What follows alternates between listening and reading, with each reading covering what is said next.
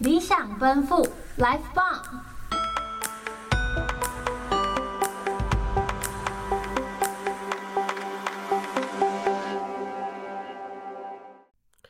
理想奔赴，Life 棒！让声音直达你的灵魂深处，Turn up！大家好，我是心灵辅导室，我是这次的主持人海棠，我是海阔鱼。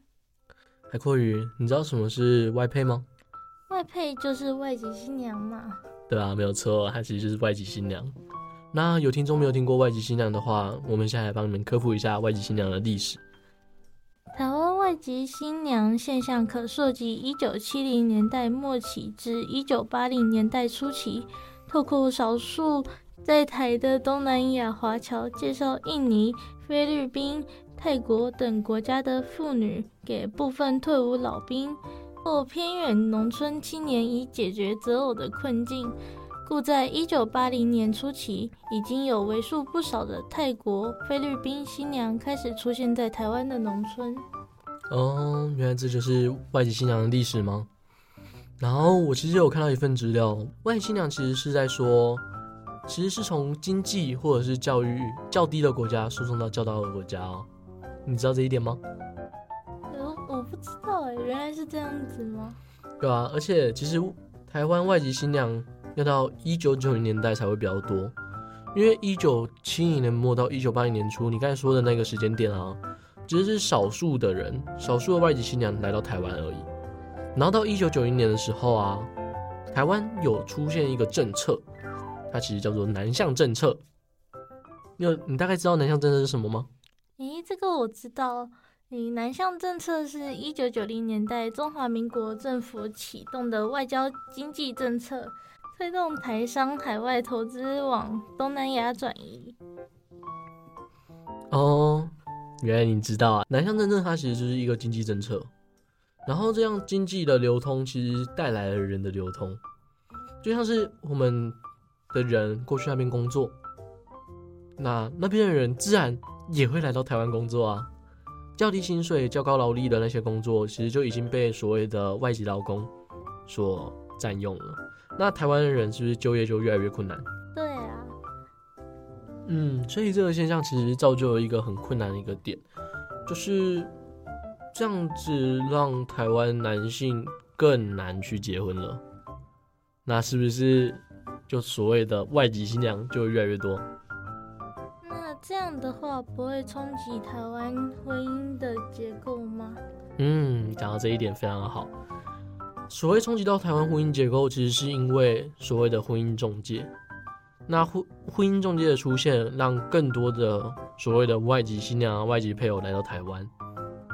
那这样外籍新娘人数激增，大概落在什么时候？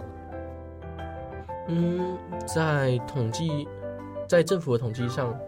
它大概落在民国八十三年到民国九十二年到最高峰，可是这样子的话，它会传来一些负面影响。你猜猜看是什么负面影响？像前面说到的，本国人口失业率上升，这是影响之一吗？没错啊，因为这样间接的让低技术的劳工在本国婚姻市场的价值滑落，这也是为什么。说会想要去聘请外劳，因为他们会比较便宜一点点，而且那个时间点其实对于外劳的保障也比较少。其实另外还有一个影响，国内女性教育水平跟工作能力的提升，而且让就会让台湾的男性是不是更难结婚到了，就更难娶到本国女性了，对吧？啊，那这样做标准就会变高哎。所以刚才提到还有一个东西叫婚姻中介，你还记得吗？还记得。那婚姻中介的部分就会在这边更加显现出它的重要性，甚至说影响外籍新娘这个族群最大的原因就出现了，因为婚姻中介这样就会鼓吹台湾男性对于那些无法在国内顺利找到对象的男性啊，就刚才想说，要不然你就去找外籍的女性同婚好了。这样子就会体现出婚姻中介的重要，呃，婚姻中介对外籍新娘的重要性。在这个时间点上，婚姻中介业者又鼓吹无法在国内找到对象的男性，去找所谓的外籍的女性通婚，这样子就像是你刚才讲的，其实它已经会冲击到，或甚至说完全改变台湾地区婚姻结构的现象。前面有提到啊，在八十三年到九十二年的时候，其实外籍新娘人数达到最高峰，但它不仅仅是影响了台湾婚姻的结构，另外还有一点，还有一些负面影响还会出现，就有点像是。所谓的黄色产业，卖淫啊，还是什么嫖妓啊之类的。由于假结婚、真卖淫等负面形象频传，导致政府只能更改政策。那这样是不是外籍新娘申请来台的条件就会变成变得更严格？对啊，就是因为政府在看到这个现象之后，他更改了政策嘛，所以外籍新娘人数在那一年就。骤降，你猜猜看，才过去三年而已，在民国九十五年的统计，外籍新娘人数是曾经最高峰的多少呢？有到一半吗？嗯，很可惜，猜错了。因为这个政策影响，所以外籍新娘的人数已已经不到九十二年的一半喽。那这些外籍新娘大概是来自哪些国家的？嗯，这问题问的很棒。那你猜猜看，最大宗是在哪里呢？是大陆吗？对，那为什么？因为语言跟生活方式的关系吗？对，因为其实外籍新娘来到台湾有一个最困难的点，就是语言。如果语言不通的话，那在家庭里面做事可能也会有非常多的障碍。所以有大多数的都是来自所谓的大陆啊，或者是港澳地区的人。那剩下来的部分是都来是都来自东南亚的国家吗？对，而且是以越南跟印尼占大多数。好，既然提到外籍新娘，那肯定会有所谓的小孩吧？那你知道他们现在统称为什么吗？是新二代吗？没错，就是新二代。其实所谓的新住民，他是近年来才被完全更正为新住民的哦。他曾经都还是被称为外籍新娘，是因为一步一步的争取，才从所谓的外籍配偶、外籍新娘变成新住民。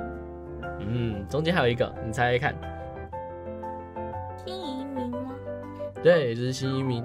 那被更名的。原因是不是因为他们人口越来越多？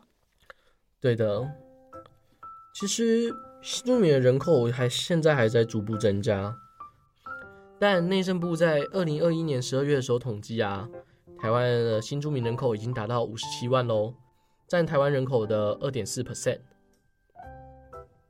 而且因为跨国婚姻，就是所谓的外配所生的子女，其实占台湾婴儿的出生比。在这五年间节节攀升。根据内政部户政司的资料显示，新二代在民国八十七年的时候其实只占了五点一二趴，但到九十二年的时候已经高达十三点三七趴了。嗯，所以在九十三年到九十五年之间，是不是因为移民来台做这样的原因，所以？影响到新二代出生比率，对啊，可是其实这个影响你要说很大嘛，其实也还好。因为以比例而言的话，台湾地区每一百个出生婴儿就十二个是跨国婚姻所生，那是不是它已经是一个很大的一个族群了？是啊，这已经是一个逐渐扩大的族群了。所以啊，新二代其实已经。成为台湾的一个社会问题。那这么大的族群，是不是有带来他们当地、他们自己的特色的衣服啊，或文化之类的？哦、呃，如果是衣服的话，这个我可能不太清楚哎。但是如果说文化或者是美食的话，这我就了解多了。美食的话，就有点像是河粉，你有吃过吗？没有哎。嗯，那你有吃过什么国外的东西？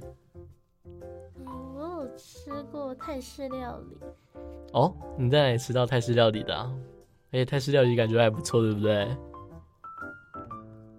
对啊，在台中火车站附近的第一广场那一边，因为通勤的原因，所以有一次有在那边吃到一顿美味的泰式料理。哇，那样太赞了吧！下次一起去吃啊！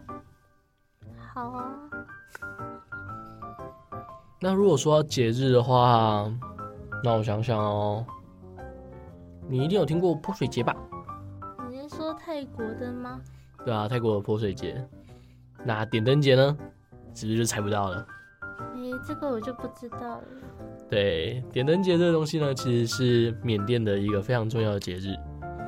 然后它在新北市的华新街，在今年的时候其实有举办了点灯节的活动，而且这次的点灯节其实办得非常的有诚意啊。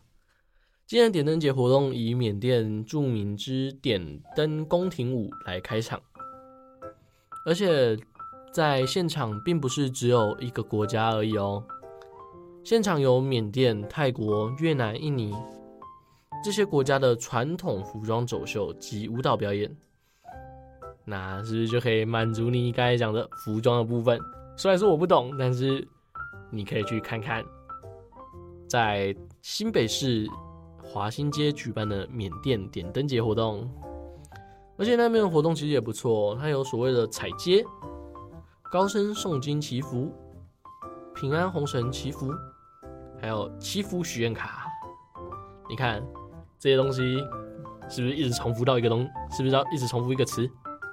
是祈福吗？对啊，是祈福。像节日这种东西，我觉得真的是蛮神奇的，因为其实很大一部分都是在祈福。对于不管是天灾啊，还是任何的事情，如果可以的话，我们真希望可以用祈福来解决呢。